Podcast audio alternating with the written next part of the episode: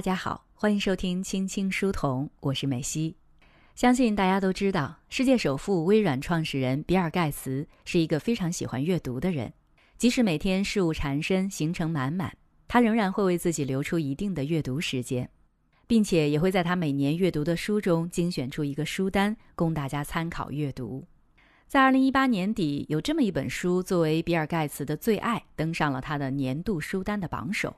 比尔盖茨甚至还专门邀请了作者就书中的内容进行了一次交流，而且还为书籍撰写了千字长评。在书评文章的开头，他这样写道：“我自以为很擅长自学，但与他的自学能力相比，我的简直不值一提。”这位令比尔盖茨都感觉到自愧不如的他，就是我们今天要讲的塔拉维斯特福，以及他的作品《你当像鸟飞往你的山》。这本书让他成为了《时代周刊》二零一九年度影响人物。十七岁之前却从没有上过学的他，通过自学考取了杨百翰大学，之后获得盖茨剑桥奖学金，进入剑桥大学修习哲学硕士。二零一零年更是奔赴哈佛大学进行访学。二零一四年获得了剑桥大学历史学博士学位。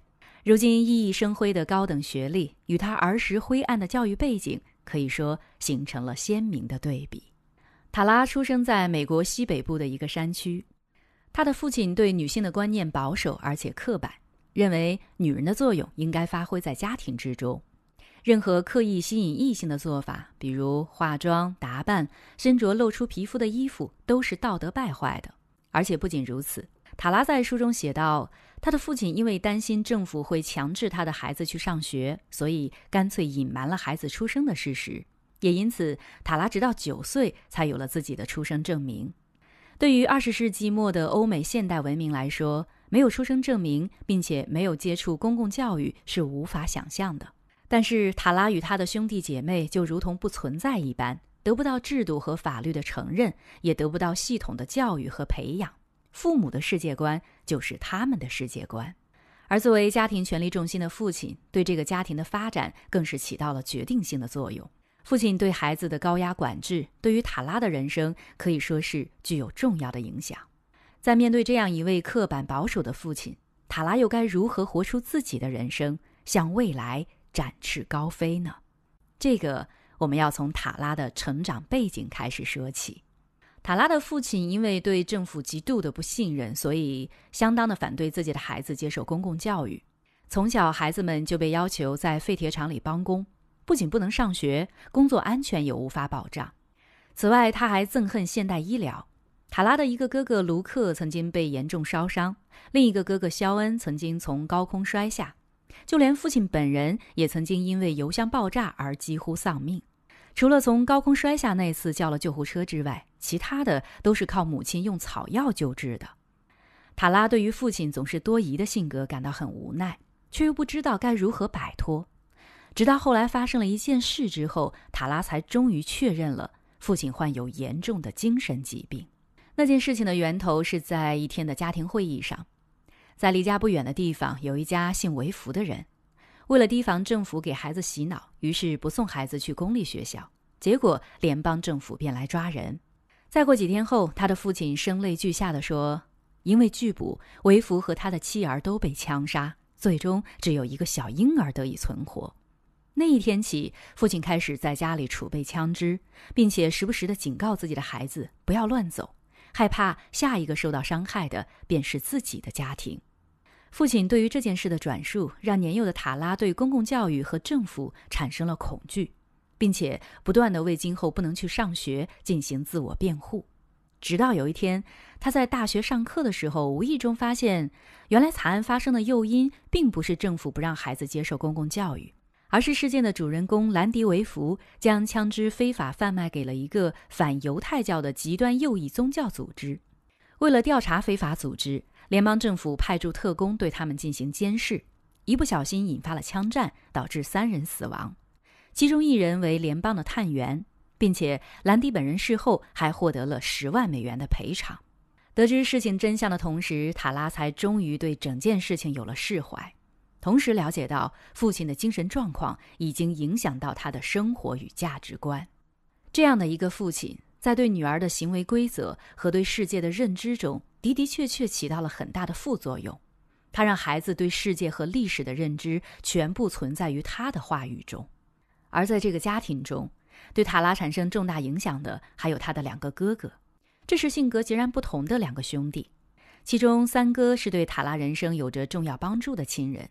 三哥泰勒曾经在一次车祸的时候，见证了父亲拒绝带重伤的母亲去医院之后，愤而离开家去外地求学。学业有成之后的他，也一直鼓励自己的弟弟妹妹走出大山，去接受大学教育。也是因为有了泰勒的帮助和激励，塔拉才自学考上了杨百翰大学，并且在父亲的极其反对的情况下离开了家。如果说三哥泰勒是对塔拉有正向影响的人，那么二哥肖恩则是对塔拉的人生除了父亲之外另一个严重伤害过他的亲人。二哥肖恩继承了父亲暴虐的性格。时不时的会对他使用荡妇耻辱的言语，并且进行身体的虐待。塔拉在进入青春期后有了自己心仪的对象，但是他却害怕向所有外人，特别是倾慕他的人坦白原生家庭的畸形。于是塔拉为了掩饰这一切，每次与男友约会前都会精心装扮，以掩盖自己在家帮工时的邋遢和粗糙。而这一切在自己哥哥肖恩看来，不失为一种荡妇的行径。有一次，他甚至还逼迫塔拉穿着宽大的 T 恤和牛仔裤，一身邋遢的去与男友当面对质。之后，更是在公众的停车场对妹妹施暴。塔拉回忆道：“当时内裤都露出来了，衣服也破烂不堪。这对一个还在青春期的少女来说，无疑是一次毁灭性的伤害。”这本书诚实的展现了人性的复杂与多变，也就是真实的世界。对立的多种性格和行为会存在于同一个人的身上，就像塔拉的二哥肖恩，时而温暖，时而残暴。他会在父亲逼塔拉操作危险机械的时候反抗权威的父亲，但也会在自己的兄长权威被挑战的时候对塔拉进行家暴。但是到了最后，暴力终究还是没有被亲情所融化。有一次，肖恩还威胁说要雇杀手到伦敦杀了他，而父亲呢？虽然因为塔拉违背了教义，但是依旧会选择坐飞机去国外看望他，并且劝说他回归教旨。虽然最终劝说并没有起到效果，但是父亲最后的告白也成了全书为数不多的让人泪目的画面。塔拉在书中这样写道：“母亲已经看见我把日记本拿到了车上，她一定猜出那意味着什么，一定感受到了其中的离别之意。”因为他把父亲叫回来了，父亲给了我一个僵硬的拥抱，说：“我爱你，你知道吗？”我说：“知道。”但那从来不是个问题。这是我跟父亲说的最后一句话。正如作者在最后所写，这不是摩门教的故事，也不关乎其他任何形式的宗教信仰。这本书还没有被翻译成中文的时候，便已经在国外成了一本现象级的书籍。它之所以可以带来如此大的共鸣，是因为每一个读者都可以在字里行间找到自己的痕迹，并产生思考。作者猎奇的经历固然会给大众带来一个关于宗教的奇观，但同时也直指原生家庭对于子女的影响，以及在经历了原生家庭的影响后，如何面对自己的亲人和维系这一份感情。最终，塔拉选择了永远不回到山里，永远不与自己的父母相见。但是他在接受采访时说：“我一直知道爸爸爱我，这毋庸置疑。但是他也说，你可以爱一个人，但仍然选择和他说再见；你可以每天都想念一个人，但仍然庆幸他已不在你的生命中。虽然他们不再相见，但是家庭给孩子造成的影响却会像幽灵一般跟随在他的身后。摆脱的过程不能一蹴而就。”需要每一个个体通过经历、学习和思考去解开身上的枷锁，这就是自我的成长与升华，也是这本书的精髓所在。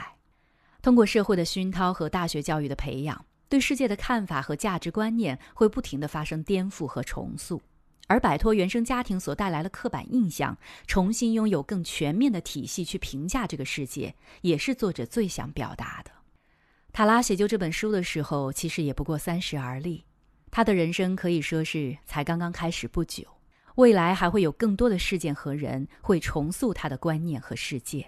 但是，教育最重要的效果是人格的独立性与自主性。无论将来遇到什么事，他都会庆幸和勇敢地拥有健全的体系去评判这个世界。可以说，从他拥有独立人格的那天起，他才是一个被现代文明所发现的人。他选择真正离开的那一天，他心里的山才真正完成了跨越。好了，今天的青青书童就说到这里，我是美西，感谢您的收听。再见。